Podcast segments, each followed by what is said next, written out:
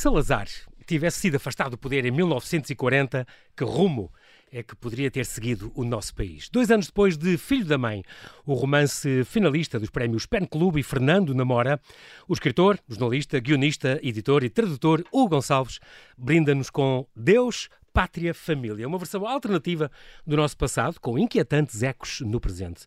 Porque basta uma reviravolta inesperada para mudar o rumo de um país e assombrar milhares de vidas. É um livro para devorar esta história alternativa que reimagina o tempo do Estado Novo e da Segunda Guerra em Portugal, ainda por cima apimentada com um serial killer e uma investigação policial.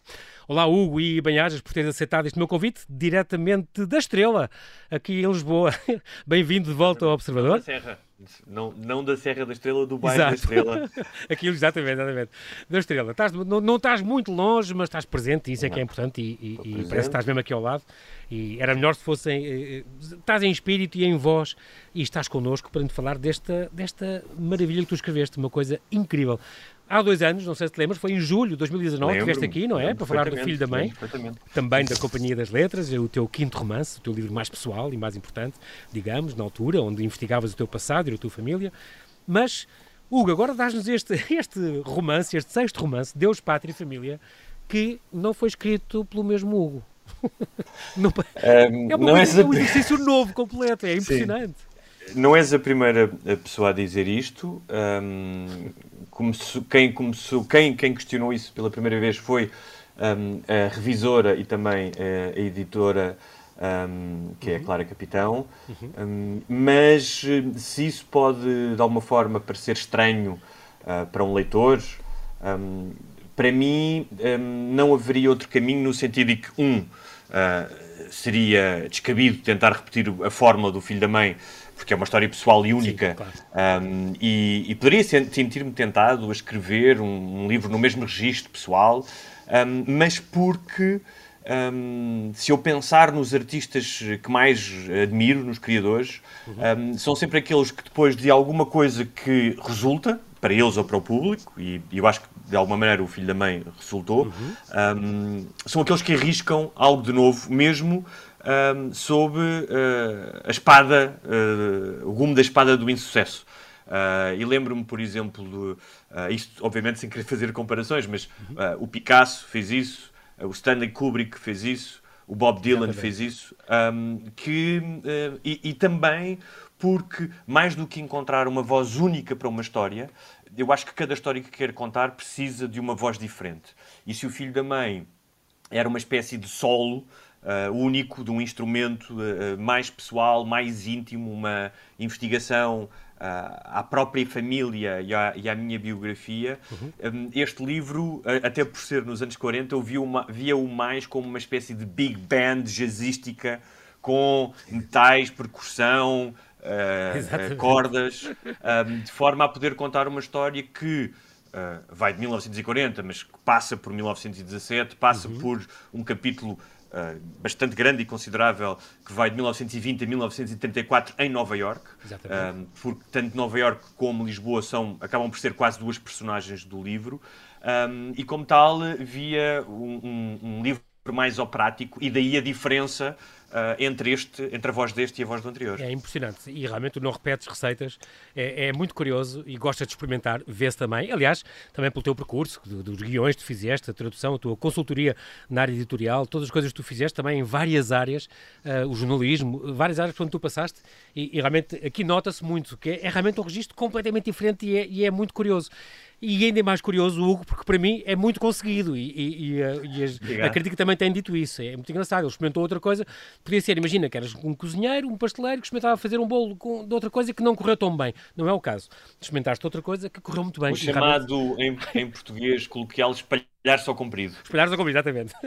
Este, este sexto romance fala um bocadinho de e se a nossa história tivesse sido outra. É muito engraçado porque é uma, uma história de mistério, de conspiração, como eu tinha dito, apimentaste com, com o serial killer, uma investigação uh, policial. E isso é muito engraçado porque prende, tu logo na primeira página tens o, o, o, o detetive, o caso policial e já dás um cheirinho da história do que pode acontecer. Portanto, e o Salazar, portanto, quer dizer, metes logo, uh, no princípio, arrancas logo com, com as premissas todas e consegues prender com isso, o que é muito, muito curioso. São 450 páginas que se devoram. E eu digo-te, Hugo, agora aqui que ninguém nos ouve, uh, tendo uma entrevista diária, nem sempre é fácil. Vou entrevistar um escritor que amanhã Imagino, tem 800 páginas e pá, às vezes não consigo, de um dia para o outro, claro. ler o livro e preparar a entrevista. Mas o teu, ainda bem que comecei há algum tempo, logo que o recebi, comecei a ler porque não fiz outra coisa há três dias e, portanto, teve, teve mesmo que ser sabes, e, portanto, é, sabes é, que... Diz, diz, é muito curioso. Diz, não, estavas a falar de... Uh, uh o, no outro dia, na apresentação do livro, uhum. uh, estava presente um, um, escritor e jornalista brasileiro que vive em Lisboa, que é o Álvaro Filho, e, uhum. já ele foi, disse já foi nosso convidado eu, também. Já aqui teve, já não, passou por aqui. Que eu nunca tinha pensado, mas que está de certa maneira ligado à agentes do livro. Ele disse-me: Já reparaste que normalmente países com ditaduras longas, durante esse tempo de ditadura, não há uma grande tradição de romances policiais. E uma das razões porque eu escrevi um, um, alegado romance policial, se pensares em, em, Portugal, em Espanha, por exemplo, não houve romances policiais uhum. durante, durante o Estado Novo. Uhum. Houve uns livros do, do Denis McShade, do Diniz Machado, um, uhum. mas eram publicados com pseudónimo. E eu não sei sequer se não foram publicados, não tenho a certeza, se não foram publicados Cá, só depois oh, oh, sim, do 25 sim. de Abril. Um, e, mas a ideia de um romance policial é uma ferramenta de certa maneira, uma metáfora, porque uh, o romance policial uh, uh, é, de certa maneira, a procura de uma verdade, de decifrar Exatamente. algo que está por trás da cortina. Uhum. Um, e o detetive Luís Paixão Leal, que é o protagonista, um, ao fazê-lo, está, está também a ir contra a, a, a, verdade oficial do Estado Novo, ou seja, a verdade da propaganda, a verdade instituída. Um, uh, e, e, e, não é por acaso que eu escolhi este, esta ferramenta do romance policial, era exatamente para pôr em oposição um homem que está à procura da, da verdade, sendo que ela tem um preço, não é? Uhum. Um, e quando esse preço, quem o vai cobrar é uh, o, próprio, o próprio regime. Um, e ele dizia outra coisa, só o Álvaro Filho também, que, uma citação do, do Jorge Luís Borges, uhum. Borges que, que eu não conhecia, mas que achei muito interessante, que o, o, o Borges dizia que uh, não entendia muito bem uh, um certo desprezo que às, vi, que às, vezes havia pelo género do romance policial. Sendo que, como sabes, há romances policiais extraordinários, de, de uma profundidade uh, e de uma mestria extraordinária. É um género como Exatamente. qualquer outro. Exatamente. E ele dizia que talvez suspeitasse uh, da razão disso ser porque o policial não beneficiava do prestígio, entre aspas, do tédio. Um, e há esta ideia de que, um, para as coisas serem profundas, uh, uh, lúcidas, pertinentes, às vezes têm que ser chatas. E eu, pelo contrário, acho que a arte não tem que ser chata. Claro um, e o Kafka dizia isso, dizia que um livro deve nos agarrar pelos clarinhos. E é isso que Exato. eu também pretendo fazer quando, quando escrevo, é agarrar o leitor pelos clarinhos. É incrível. E eu, eu também devo dizer que me fez lembrar muito o Fatherland, é um grande, grande romance que saiu há, saiu aqui há, em 92, há quase 30 anos, depois sim, a, a, a Bertrand editou em 95, a Pátria chamado. Sim este do romance do Robert Harris, onde é também a história alternativa, que é, é, muito curioso. O Hitler a celebrar, começa com ele a celebrar os 75 anos, já vestido a civil, já está mais calmo nos discursos. O, o, o rei inglês que, que, fugiram para o Canadá e o Churchill também. A Europa é a grande Alemanha. A Guerra Fria entre a Alemanha e os Estados Unidos. Houve uma bomba por cima de Nova Iorque, não nuclear, pronto, mas uma bomba e tal, assim num tratado de paz. Muito engraçado. Também é um exercício que eu, que eu gostei imenso, li há uns anos. E ah, um exercício de imaginação é um... incrível e também com policial eu acho que é algo é algo que uh, é inerente ao ser humano, o, o, o, clássico e se, se eu tivesse exatamente, feito isto na minha vida, exatamente. se eu tivesse escolhido este emprego, este, se me tivesse este, casado... Exercício de imaginação, casado. exatamente. E, e, é muito comum porque falaste do Fatherland, que é claramente uma referência, Sim, claro. mas é um, o, o Watchmen, a novela gráfica do Alan Moore, é sobre uns Estados Unidos em que o Nixon se perpetuou no poder, já vai no quarto mandato. O pai do Martin Amis, o Kingsley, Kingsley Amis, escreveu um livro uh, Alternation, se não estou enganado, sobre uhum. e se não tivesse havido a reforma uh, protestante na Inglaterra. E, e, e, há mais, ainda recentemente, o Underground Railroad, do Colson Whitehead, uh, também sobre, sobre a escravatura, que também faz um exercício de isso. Como tal, eu acho que é algo que, que é comum aos escritores, sim, essa, sim, sim. É, essa ideia. É, é vulgar e é engraçado. E, e, e, é muito curioso este exercício mesmo, puxar pela imaginação. E, já vamos falar da tua pesquisa, do que, o que te levou a descobrir as coisas que também podem ser perigosas, que tu vais investigar e ficar para essa pesquisa e ficar a ler coisas até ad eterno. Mas já lá vamos, Hugo. Antes disso, vamos só, agora que são 8 e meia, atualizar aqui toda a informação e já voltamos à conversa. Até já.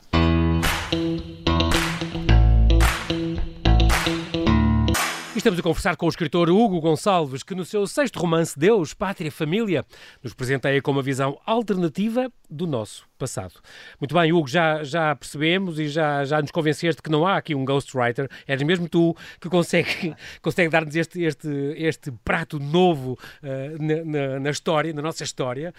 Um, como é que tu definirias este, este, este romance? Primeiro, como é que tu tiveste a ideia para escrever isto. Eu, eu não, não sei bem se isto é uma história alternativa, se é um, um romance histórico distópico, se é uma, uma, ficção histórica no ar. Como é que tu, a encaixar em alguns sítios, também é um policial, tu porias em algum sítio ou em vários? Eu acho que, antes de mais, é um regresso ao, à gênese do romance clássico. Uh, ou seja, um romance que uh, pretende ser de grande folgo, uh, de longa duração uhum. e que carrega às costas uh, de uma forma que eu espero uh, lúcida, uh, a um tempo profunda e leve também, porque o humor também faz parte em alguns momentos do livro, eu acho que é importante isso, uhum. um, e com a beleza da escrita, ou seja, em que enredo, estudo de personagem e linguagem um, se, uh, em, se encontrem um equilíbrio uh, não diria perfeito, mas pelo menos suficiente para carregar ao longo de 450 páginas um, esta história um, de múltiplos géneros. Uh, há sempre a tendência, uh, e quando falas com agentes literários e, e, quando vais a festivais literários, para tentar, de alguma forma, colocar na gaveta. Sim. Ah, este escreve. Uh, policial ou este, exatamente. Escreve, romance histórico. Romance histórico. É, é. Um, e, e, e, pode ser redutor, pode não ser. Eu acho que este livro tem, tem um bocadinho de tudo. É histórico porque se passa numa época que não é Exatamente. é contemporânea. Exatamente. É policial porque há realmente uma investigação policial e o protagonista é um detetive. Um, mas eu acho que vai, uh, vai mais além. Vai, vai mais além disso porque tem diferentes camadas, uh, fala Sim. sobre religião, fala sobre política e, e mais do que tudo fala sobre aquilo que o Philip Roth chama da terrível ambiguidade de ser humano. Sim, uh, ou seja, o, o, as personagens, uh, pelo menos eu tentei isso, não são unidimensionais, não são unicamente boas ou unicamente más, e o que é que estas personagens, ou o que é que nós faríamos um, perante situações limite, como sejam uh, a ascensão de uma ditadura, do radicalismo, da opressão e da perseguição do outro. Um, coisas que felizmente nós não temos que hoje uh, viver no dia a dia, mas que outras pessoas Exatamente. já tiveram que viver na história, e como nós sabemos, a história não, não se repete, mas rima. Tu trabalhar, foste correspondente de várias publicações portuguesas em Nova Iorque, em Madrid e no Rio de Janeiro. Uh, Aconteceu-te muita coisa nesses países, e há vários livros teus a falar disso, e crónicas, uh, e livros de crónicas. em Madrid, por exemplo, escreveste há 15 anos o teu segundo romance, este O Coração dos Homens, eh, uma edição da Oficina do Livro, onde um, já aqui davas uma perninha a uma, uma distopia também. É uma cidade sem mulheres, onde os homens revelam a sua verdadeira natureza. Todas as mulheres foram expulsas de uma cidade-estado, as suas memórias foram apagadas. Depois há estes três amigos, que, que pronto, cada um neste mundo sem emoções, uh, só é macho quem se contém e quem não revela o que sente. Fala muito da amizade, da amizade masculina, um romance que era para se chamar O Amor dos Animais. Uh, no fundo, é, é, é, um bocadinho também o, o, pensar no pesadelo que seria um Estado totalitário. E é engraçado que aqui voltas um bocadinho. Uh, eu acho que já, já este teu livro tinha um bocadinho disto que tu acabas por passar aqui, não é? Tu fazes-nos faz uma... pensar nisso. Sim, é uma gênese de algo que, uh, que me inquieta há algum tempo Uhum. Um, e que neste romance ganha outro fulgor, porque eu escrevi o, o, Coração dos Homens aos 25 ou 26 anos e agora tenho 44. Uh, e como tal, acho que espero eu ter maior maturidade e maior conhecimento. Evoluíste, exato. E, e, e, e ser. Um, mais uh, ter mais competências no meu ofício da escrita. Mas tens, tens razão no sentido em que uh, no Deus, Pátria e Família, uh, como no Coração dos Homens, uh, há uma investigação a, a, a esta, parece que é uma inevitabilidade da condição humana um, de uh, se deixar um, fascinar de tal maneira por uma ideia, que pode ser uma, uma, uma ideia religiosa ou pode ser uma, um, um, sistema de ideias, como seja o comunismo na, na, União Soviética nos anos 30 e 40, uhum. um, ou o fascismo uh, na Itália, ou, no, ou, o nazismo na Alemanha, uh, ou, uh, e acho que aí foi a centelha que me levou a esta inquietação, que foram os ataques dos 11, dos 11 de setembro, em 2001, uhum. que é o que é que leva alguém a suspender por completo o seu espírito crítico, para se diluir em algo que julga que é maior do que ele, ao ponto de aniquilar o outro e muitas vezes, que é algo da maior contra a natura, se aniquilar a si mesmo. É? Sim, sim. Os bombistas suicidas, uh, os kamikazes dos japoneses, exatamente, mundial, exatamente. Um, e uh, outras pessoas que se sacrificaram uh, uh, por ideologias, é? espiões da União Soviética, Uh, soldados, uh, eh, um, não aqueles que, que, eram obrigados a ir para a guerra, mas que, que eram voluntários. Sim. E essa questão, uh, mesmo no homem comum, que se deixa fascinar por estas figuras messiânicas que se apresentam.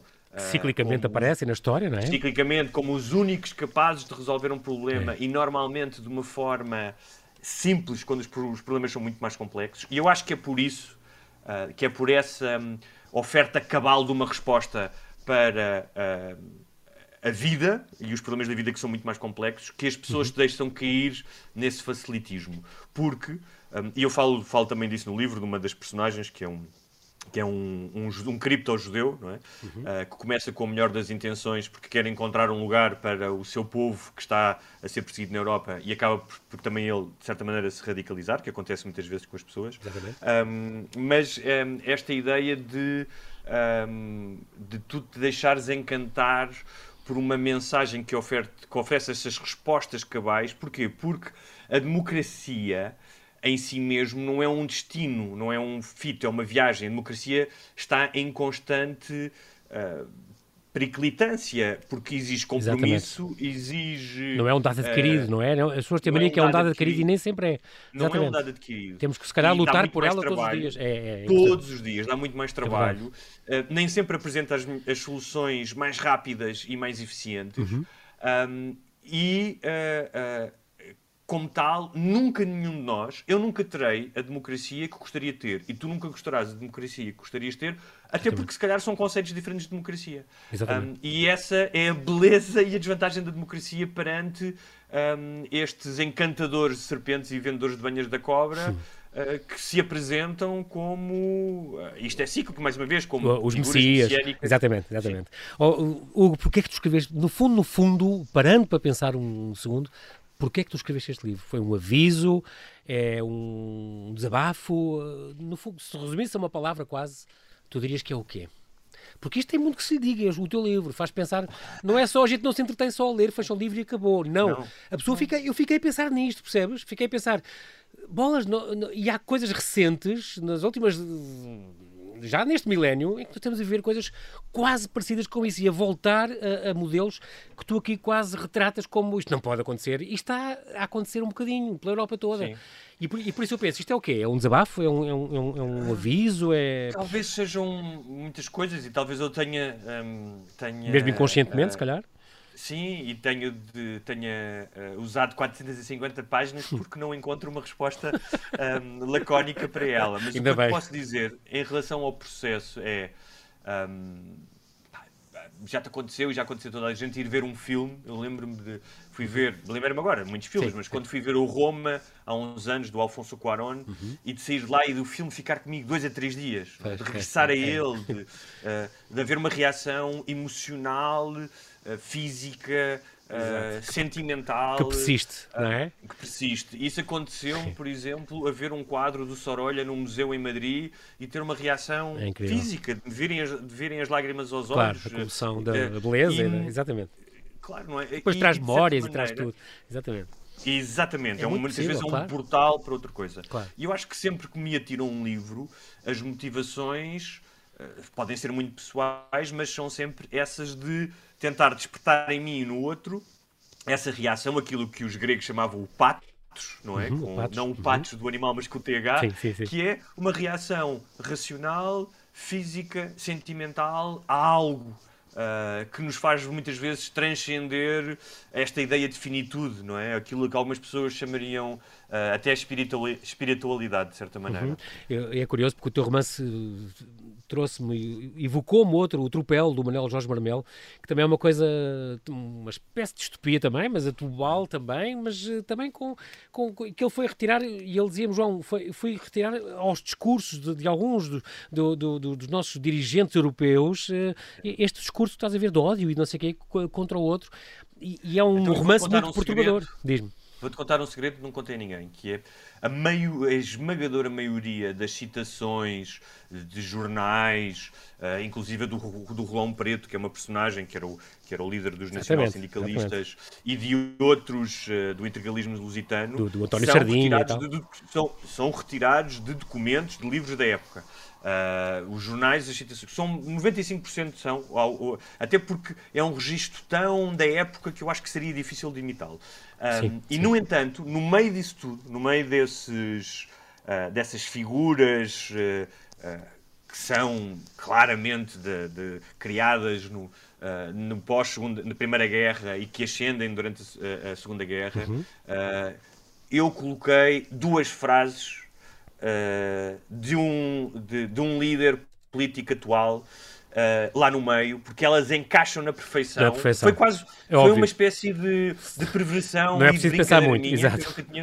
E, e porque. Não, cá está. Então é, é, é, um alerta também, não é? Para dizer... É um alerta. E porque há coisas. É engraçado. Foi, sabes, eu, não, eu não tinha é esta noção de que as coisas repetiam tanto. E ao, ao fazer a pesquisa e ao escrever, fui vendo como é que realmente a história rima. E as questões são: um, a ideia que já repeti aqui do ser providencial que se apresenta como o único capaz de resolver os problemas e que se diz.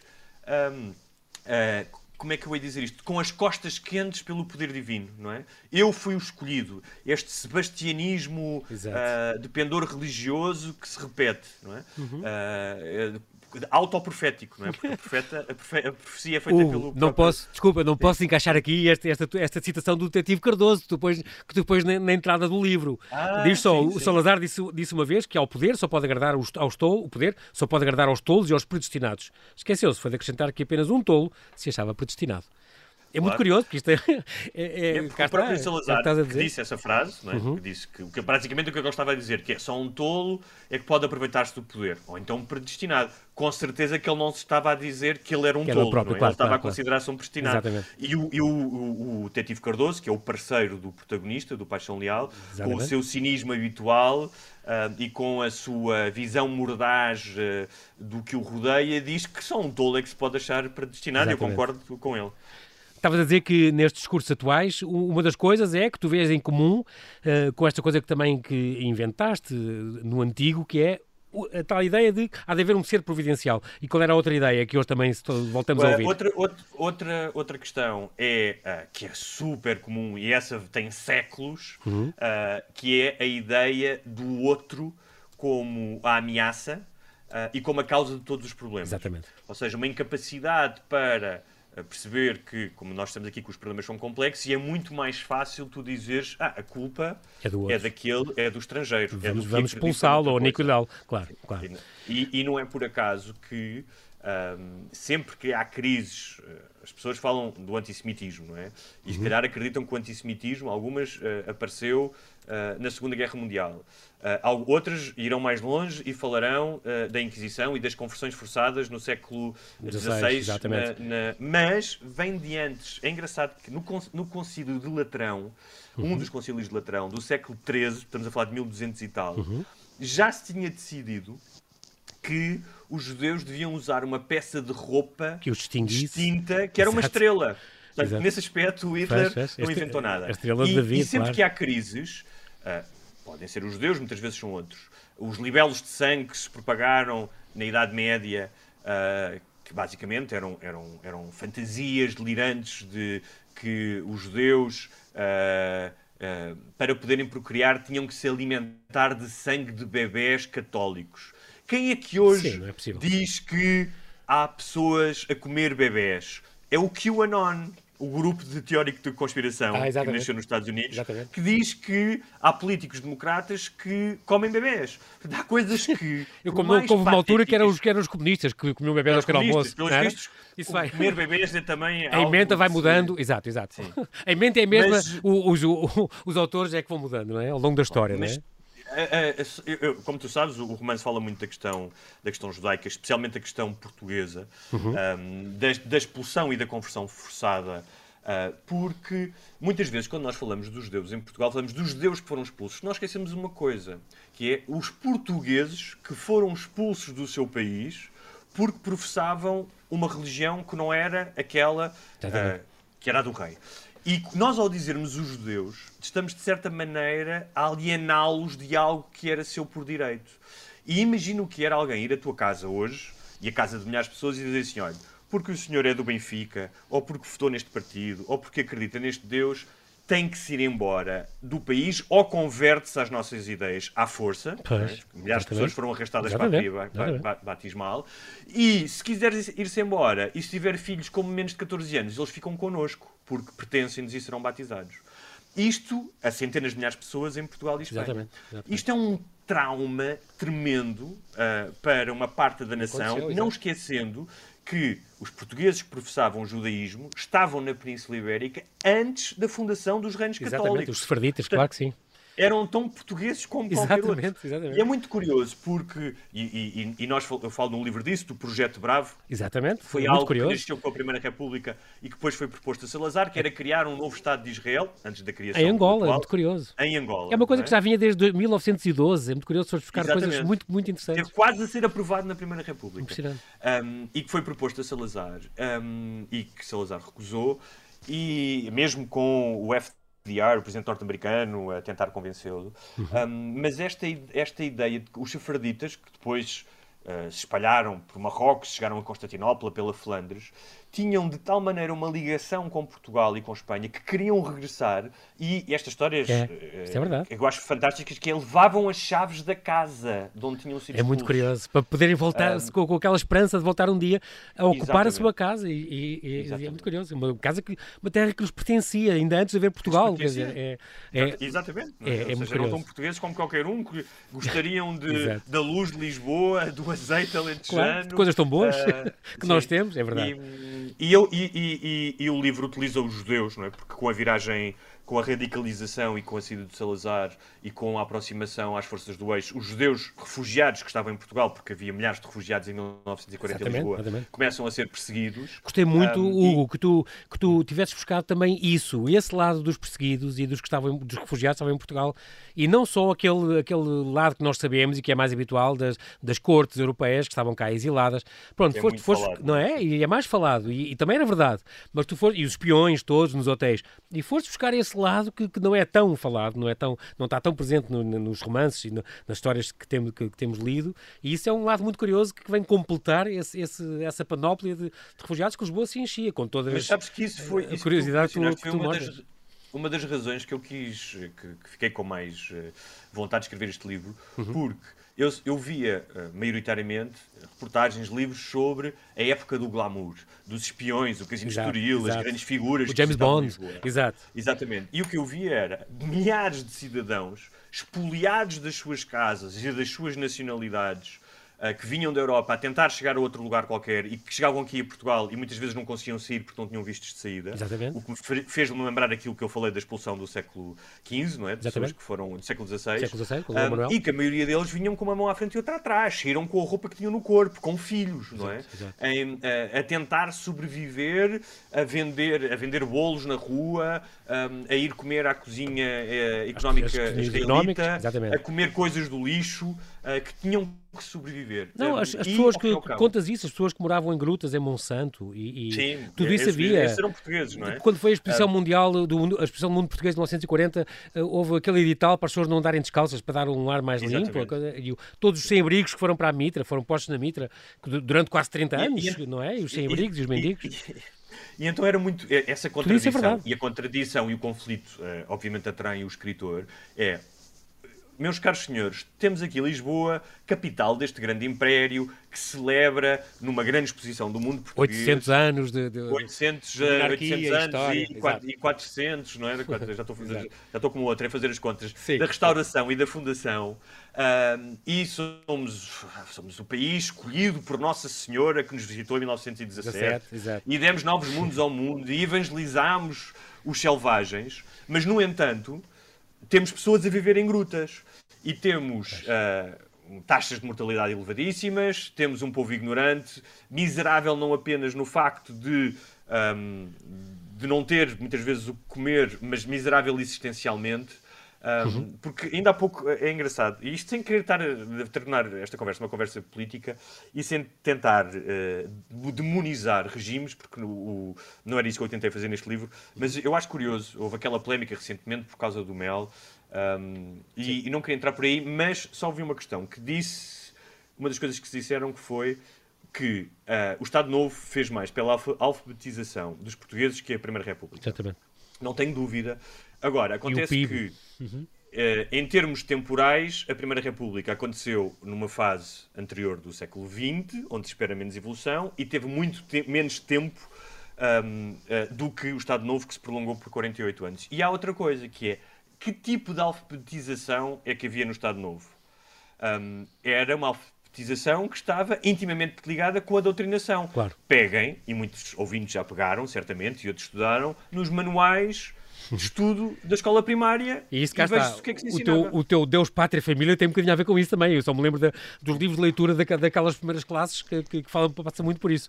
Ou nós não, não temos tempo para mais, mas fica aqui este grande convite para as pessoas lerem esta. Foi uma, uma tremenda investigação, uma grande pesquisa que tu fizeste. Um, ficamos a saber também como é que se vivia em Lisboa nesta altura, e isso é muito curioso passar por esta história. Não havia esplanadas, os estrangeiros trouxeram as planadas, as mulheres que não entravam sozinhas nos cafés, contas a história da Peggy Guggenheim, claro, e o Max Ernst, e que, como realmente eram abordadas na praia, porque, porque o Pigini era, não era do tamanho, do tamanho recomendado. O Mar tinha uma régua para medir os, é incrível. os trajes de A rádio dos anos 30, 40 era, era um bocadinho como a, como a internet de hoje, como tu dizes, uma, uma tecnologia nova que permitia a, dis, a, disseminação também das fake news e da polarização do outro, a desumanização. É, é muito importante. É, é, um livro fantástico, alertando, é um alerta também, e aqui fica este, este alerta, para que mundo uh, é que estamos a trazer, para que mundo é que estás a trazer o teu filho que vem aí. Olha, um grande, um grande abraço, Hugo, corra tudo muito bem, que se mantenham seguros todos. E, portanto, é realmente um, um testamento que tu, que tu ofereces a, a, todos que aí vêm. Ficamos à espera que, que, corra bem também essa, essa vossa hora e que, não tenha, que o teu filho não tenha que viver o medo e os tempos difíceis que tu vaticinas aqui, não é? Assim seja. Um grande abraço para ti, Hugo. Até breve. Um grande abraço, Vá. muito obrigado. Obrigado, eu.